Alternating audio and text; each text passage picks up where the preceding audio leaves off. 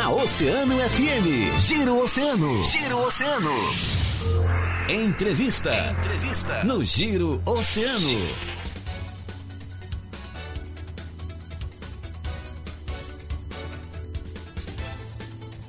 É hora da nossa entrevista aqui no Giro, faltando 23 minutos para as 8 horas, da, para as 9 horas da manhã, 23 para as 9, temperatura gelada, na casa dos 6 graus aqui na cidade de Rio Grande. Estamos recebendo com muita satisfação e orgulho aqui nos estúdios da Oceano FM o nosso deputado federal Alexandre Lindemeyer. A nossa entrevista tem a força e a parceria das farmácias associadas, Unimed Litoral Sul, também conosco Supermercados Guanabara e Restaurante Vila Siqueiro, saboroso almoço ali do cassino, bem na entrada, na São Leopoldo, número 400 também tem entrega pelo, pelo, pelo delivery no 32363670.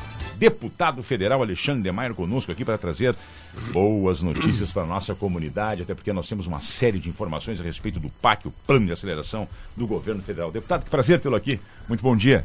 Marcão, uma satisfação, uma satisfação estar com vocês aqui na rádio, com todos os ouvintes, especialmente também.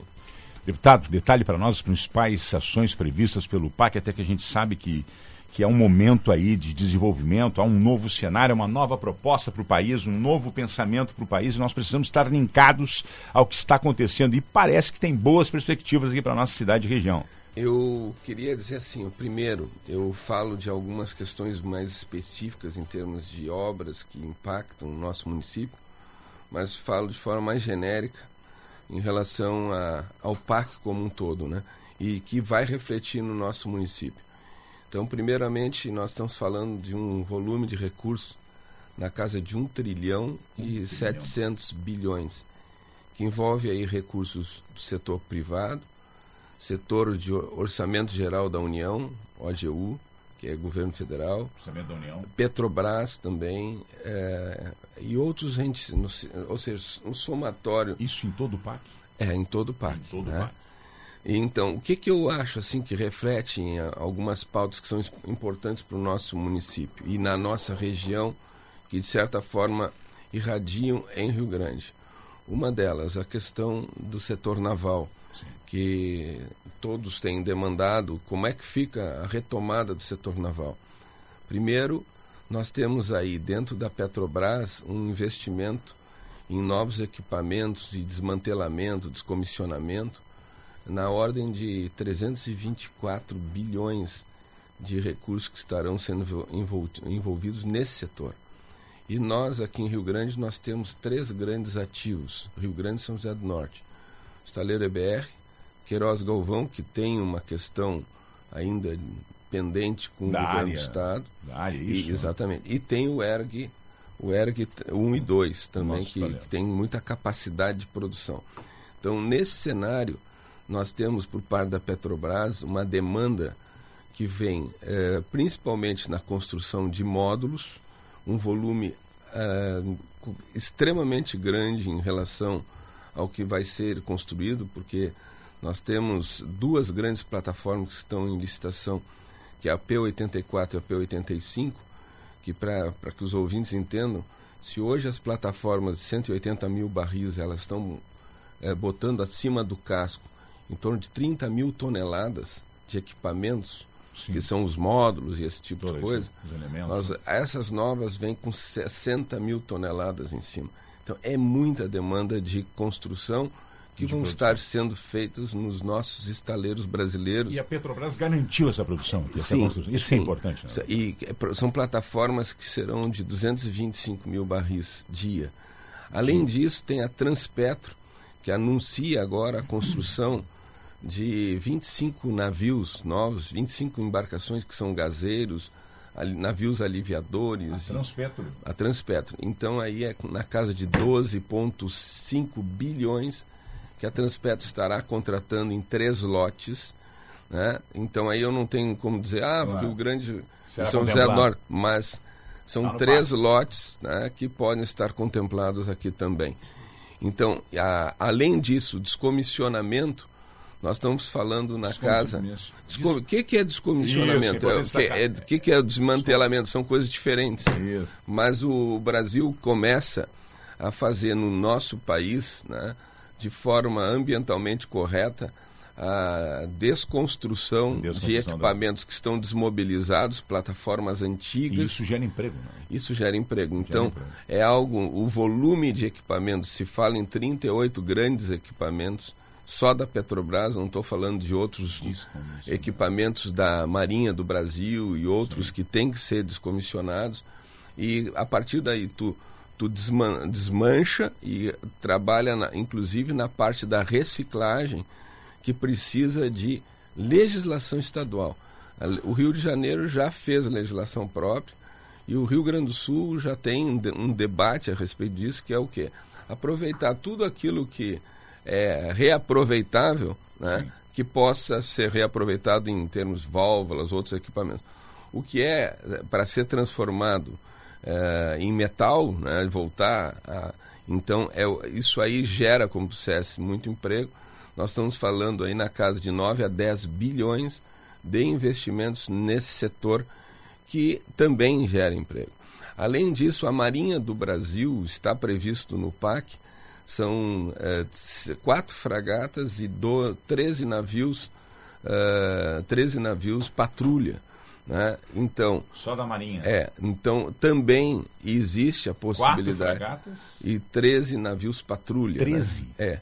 Então, existe também a possibilidade de que, além que através da EGEPROM, que é a empresa que coordena todas as embarcações da, de construção da Marinha, que hoje estão uh, lá em Itajaí construindo uh, fragatas também, que possa ter reflexo aqui em Rio Grande pelo menos parte desse volume de obras. Deputado, só então, para entender, quando sim. o senhor fala nessas cifras, que são cifras gigantescas, uhum. e nesses números de construção, que também são números uhum. expressivos, uhum. imagina 25 navios, né? quatro fragatas, 13 navios patrulha, são números gigantescos, mais o descomissionamento, que é a uhum. desconstrução dos molos que, que uhum. existem quando, deputado? Como é que isso começa a gente visualizar? Eu, quando é que é o período? Ah, é o próximo assim, semestre? com relação, é com relação à Transpetro, a licitação se dará em eh, janeiro do ano que vem. Janeiro, fevereiro do ano que vem estarão na rua o processo de licitação da Transpetro. Com relação a desmantelamento, na verdade já começou. Nós temos aqui a, a própria P32 que estará deverá estar entrando aqui no no ERG 1 em breve, que aí eu também participação da Gerdau e do próprio estaleiro. Sim, né? sim. E ali deve começar em breve. Ali, ali é a primeira no país. A outra questão que está no parque também, que eu acho que é tem que ser comemorada, é a questão do, da, da refinaria Rio Grandense, que é toda a questão do investimento no estudo para, de como se dará a migração. E aí entra o recurso é, Braskem, Ultra, Petrobras, né? É, para que nós possamos é, migrar essa refinaria numa biorefinaria. Sim. 100%. Ah, mas já tem. Não. Inclusive, hoje tu tem, hoje tu tem é. mistura. Na, na verdade, nós vamos ter a primeira biorefinaria da América Latina, né? que será transformada, vai aproveitar é, toda do soja, mamona, outros tipos de óleo, é, car, é, carcaças de animais, óleos. De, é ambiental. Né? É tudo, tudo isso para transformar o que? Num biocombustível verde, né? É, e ao mesmo tempo que vai ser utilizado para aviação, vai ser utilizado para bancos de navio, então dentro de um outro olhar. E preservar o quê? Preservar o investimento a vida da refinaria rio-grandense que pelas questões de emissão de enxofre, ela teria geraria... que fazer um investimento muito elevado para migrar. Quantos, quantos empregos geraria emprego nessa? A ideia é preservar o mesmo volume de empregos né, na atividade, porém no período de migração de construção, né, de migração de uma, de alguns equipamentos teriam que ter alterações, né?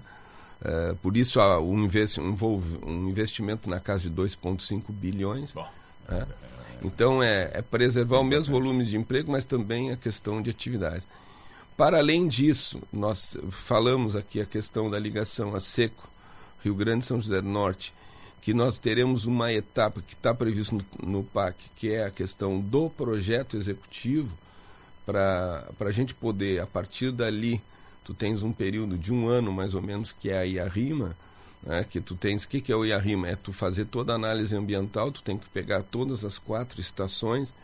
Então, no momento que tivermos a licitação na rua do projeto executivo, eu acredito que é no mínimo em torno de dois anos, mais ou menos, para tu ter a questão da análise ambiental e a, o fechamento do projeto. Porque o, o EVTEA, que é o Estudo de Viabilidade Técnico-Econômico Ambiental, que foi aprovado pelo DENIT, ele apresenta quatro propostas.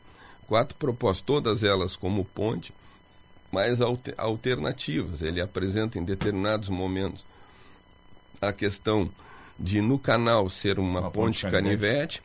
Em outro momento ele apresenta a elevação tanto mas não, no mas canal. Mas não está definido como... já pela ponte canivete? Não, não. São quatro projetos. São quatro propostas possíveis. Então, todas elas O presidente da comissão ponte. acabou. Não. Que na realidade então, ele comentou, São, é que, comentou que estaria definido a ponte canivete 3 km 700 metros. Não, é, é, em torno disso, tá? E aí eu quero enaltecer o trabalho da comissão, o trabalho Sim, do Jair Riso, tá? Principalmente o fato da mobilização de captação de assinaturas, né? Sim. Porque isso também foi considerado no PAC, Importante. a mobilização da popular. Região. Não é por acaso que o hospital uh, da IBSER Pelotas acaba saindo também no PAC porque houve uma mobilização da comunidade.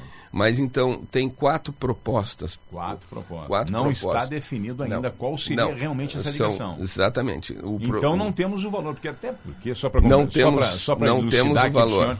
O, de, o, o, presidente da, da Comissão para Ponte, o Jair Rios, comentou aqui que seriam 600 milhões e que o PAC, não. e que o PAC iria, não, iria assim, premiar ó, o valor pra, necessário para a construção da ponte. Só para esclarecer, nós temos o, o, recurso que vai ser destinado para a execução do projeto executivo. Pra, projeto executivo. Tá? Então, a partir dali, tá, nós temos quatro alternativas. Nenhuma delas, nenhuma delas uh, será menos do que um bilhão, um ah, bilhão sim. e meio. Por conta do que nós estamos falando em muito volume de obra. Sim. Tá? E Comentamos tem, isso. Eu volto a dizer, tem três, tem quatro alternativas. Duas delas eu até coloco aqui, que seriam, em vez da ponte canivete, tu, uh, nesse trecho, tu fazer a elevação dela, Sim. elevação dela, estilo Guaíba. que é alta por conta que tu tens que passar os navios, né? E a outra, próxima à Ilha da Base e a, a região ali da, da, do Regatas, tu também tem outra ponte mais baixa, por conta de que os barcos são de menor porte. Passarinho né? por ali. Por ali. E a outra situação seria essa ponte da Ilha da Base, alta, para os barcos passar embaixo, e a ponte Canivete. Estou dando duas situações diferentes. Né? Então isso é Mas é importante é isso. ficar bem claro. Não uhum. temos ainda o projeto definido. Não se sabe não, ainda o que, que, vai Agora ser. Se é canivete, vai ser contratado o projeto executivo que vai dentro o que o do PAC, EVT aprovado. O que o PAC está premiando é, é o, o valor do projeto. É o projeto executivo. Porque não tem por que tu destinar um volume absurdo de dinheiro reservado se tu não tem projeto executivo. Daniel. Um, um dos gargalos, Daniel, que eu queria colocar, por exemplo, que nós enfrentamos foi em relação ao lote 4. Lote 4, eu tenho debatido nesse tema, né? e um dos problemas que nós tivemos foi, pô, Alexandre, nós fizemos um apagão nessa questão de projetos. Esse projeto era para estar tá pronto né? e está no anteprojeto. Entende? Então agora nós estamos brigando, estamos, no bom sentido, estamos articulando na defesa do lote 4. O Daniel tem uma pergunta importante a respeito do valor, né, Daniel? E, e, e, qual seria qual seria esse valor para a realização do, do EIRIMA? Isso aí vai ser licitado, tá? Sim. E não é nem o EIRIMA, é, é, é o, o projeto, projeto, como um é todo, né? Eu, aí eu tô, aí eu tô jogando números para cima, mas isso não é menos que 50 milhões, entendeu? Claro, só para o projeto. Claro, é um projeto claro. de envergadura. Mas... E outra, ele não é só projeto, tu faz todo estudo de impacto de vizinhança. Por exemplo, o que eu vi do do EVTE ele faz uma projeção de Osório até São José do Norte e as adjacentes, o impacto na questão de Rio Grande também. Entende? Então nós não estamos falando de pouca coisa, mas é um projeto estruturante para toda a nossa região. É, né? Mas ressalta-se a discrepância, porque o, o ex-vereador Jair Risso ele teve aqui, acho que foi na semana passada, foi.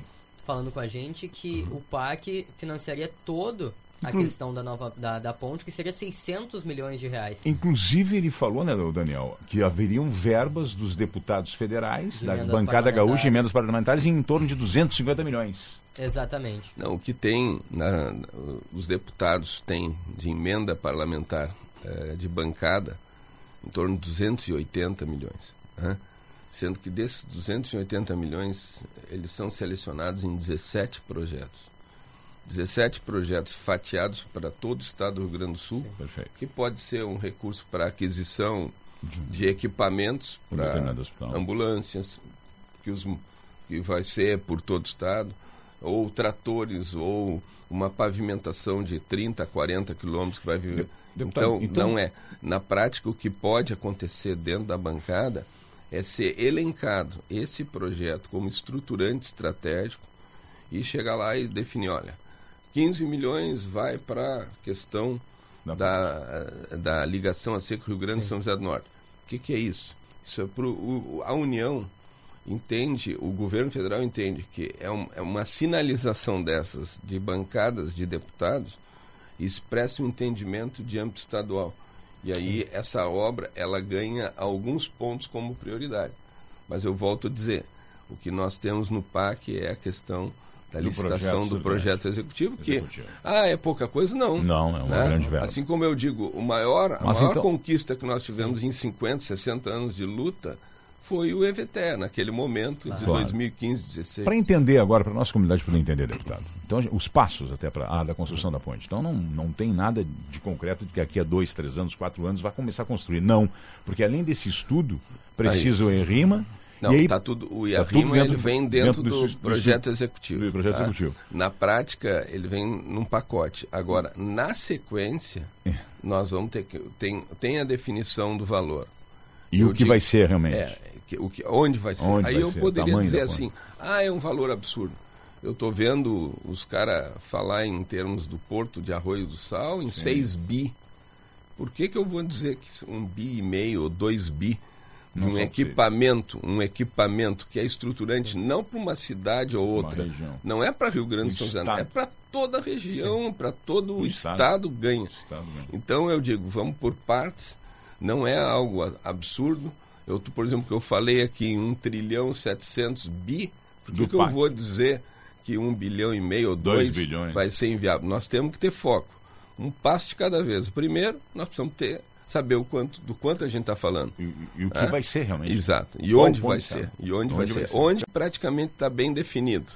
Tá? Sim. Mas okay. nós precisamos saber exatamente o, para o custo, para senão eu vou dizer, eu acho, Sim. eu penso. Não, claro. né? Sim. E, e, deputado, o senhor detalhou aqui no início da nossa entrevista uh, muitos movimentos do governo federal em relação à indústria naval, uhum. mostrando que novamente o governo Lula está tentando essa retomada da indústria naval. Queria perguntar em relação aqui, o senhor acredita na, na retomada, uh, não sei se nos parâmetros que já foram, mas algo próximo? Eu, eu não, não tenho dúvida de que Rio Grande terá, sim, muito investimento em decorrência do setor naval, pelas estruturas que tem. É que, claro. é que, o, no passado, nós tínhamos projeto com, sendo construído concomitantemente com estaleiro. Hoje os estaleiros estão, estão prontos. Estão prontos. Né? Tem que né? recuperar aqui alguma coisa assim, mas estão prontos. Nós temos que trabalhar, o governo federal vai trabalhar na requalificação de mão de obra, já está discutindo isso. Nós, vamos, nós perdemos, tivemos um, uma perda de recursos humanos. Né? O fortalecimento dos parques tecnológicos, também diálogos dos institutos federais e universidades, vem na soma de qualificação de recursos humanos também para esse setor Sim. e para outros, né? Então, essa notícia dos 11 milhões para o Parque Tecnológico Oceantec, que nós demos semana passada, e 15 milhões para o é, Pelotas Parque Tecnológico e mais outros parques, isso não é fruto do acaso. Está, digamos assim, está casado também na qualificação de, de investimentos em estratégias de formação de recursos humanos e otimização de recursos financeiros para que esses projetos do, da retomada do PAC, a gente corrija erros do passado e que nós possamos ter uma retomada de uma indústria naval que seja perene. Né? É, e te, te, qual é as oportunidades? Para além do que eu estou falando, eu estou falando também que logo aí adiante está batendo as energias renováveis, os parques eólicos uh, offshore, ou seja, fora de terra, e isso vai demandar muito navio, muita embarcação, Sim. muito isso.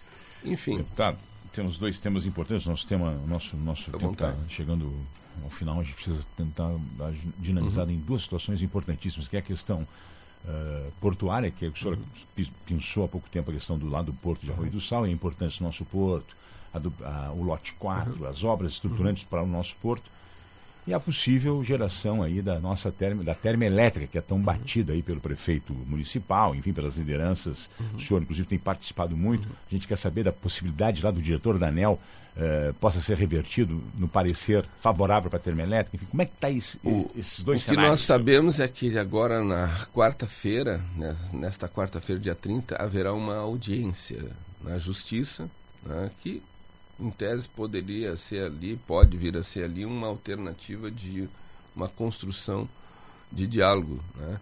Mas o que eu acredito é que com todo esse cenário dentro da ANEL, que passa também é, pela possibilidade do ministro, do Ministério de Minas e Energias, né? como ele disse de forma muito clara, eu preciso ter, se eu tiver respaldo técnico e jurídico, nós temos interesse nessa energia como energia de reserva. Né?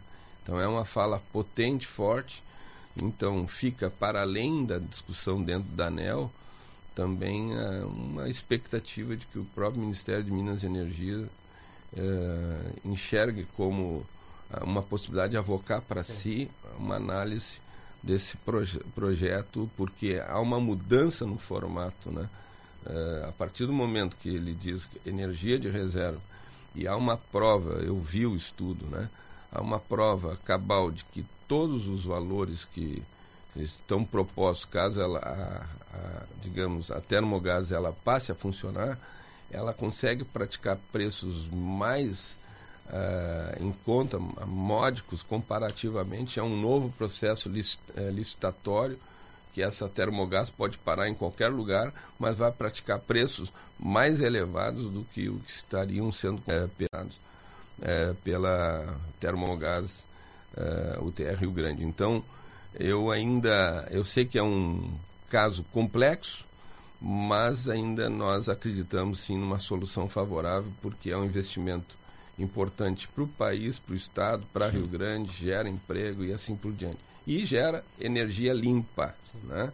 Então, estamos nessa luta. Só para encerrar, na questão do PAC ainda tem investimentos que batem de forma positiva em Rio Grande. Na questão da habitação, no investimento em escolas, unidades básicas de saúde, eh, policlínicas, tudo isso está investido em, em recursos que, evidentemente, as municipalidades, ou seja, o município de Rio Grande, vai ter que estar tá apresentando projeto para recepcionar pleito para apresentar para requerer o recurso, né? Então tem essas questões, além de outras que são a, a hidrovia Brasil-Uruguai, que bate diretamente no interesse do nosso porto, Sim. que é o escoamento de produção do Uruguai para o Porto de Rio Grande, através dessa uh, hidrovia. Uh, tem ainda a questão da segunda ponte do canal São Gonçalo, que já teve uma licitação agora e que foi deserta, vão recolocar em licitação e também são de interesses da nossa geografia aqui. Perfeito. Deputado Alexandre Lemar, muito obrigado pela sua presença aqui no programa. Foi de suma importância, esclarecedora em vários temas. Desejo uma feliz semana, um bom dia. Volte e sempre, vai ser um prazer tê-lo conosco. Só uma notícia, uma notícia que é recurso público, não é do deputado, mas é uma oportunidade que a gente tem e hoje nós estaremos aportando, apresentando tanto para a direção da Santa Casa uma emenda parlamentar de 2 milhões de reais Pô, e mais para o Hospital de São José do Norte também uma emenda de um milhão de reais em São José do Norte. Né? 3 milhões para os nossos hospitais? É, verba sua.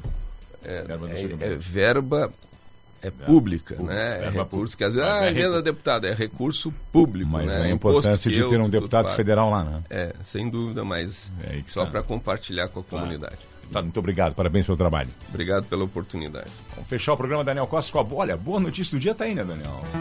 Agora no Giro, tem a boa do dia. A boa do dia, dia chegando com a força e a parceria da Ótica Estima Planalto e também conosco a gente tem aí Senac Rio Grande, são os nossos parceiros e, parceiros e também Taxa Joias, os nossos patrocinadores da boa do dia. 3 milhões para os nossos hospitais, dois aqui para Santa é. Casa e um para o Hospital São José do Norte. É a melhor notícia que poderíamos ter Praia da Saúde. Marcão, olha, hoje nós temos muitas boas, boas notícias. Poderia escolher qualquer uma. Temos ontem o Zeca Macedo sendo Sim, campeão, penta campeão do Freio de Ouro. Hoje anúncios. É penta. É, penta, né? Todo mundo tenta, mas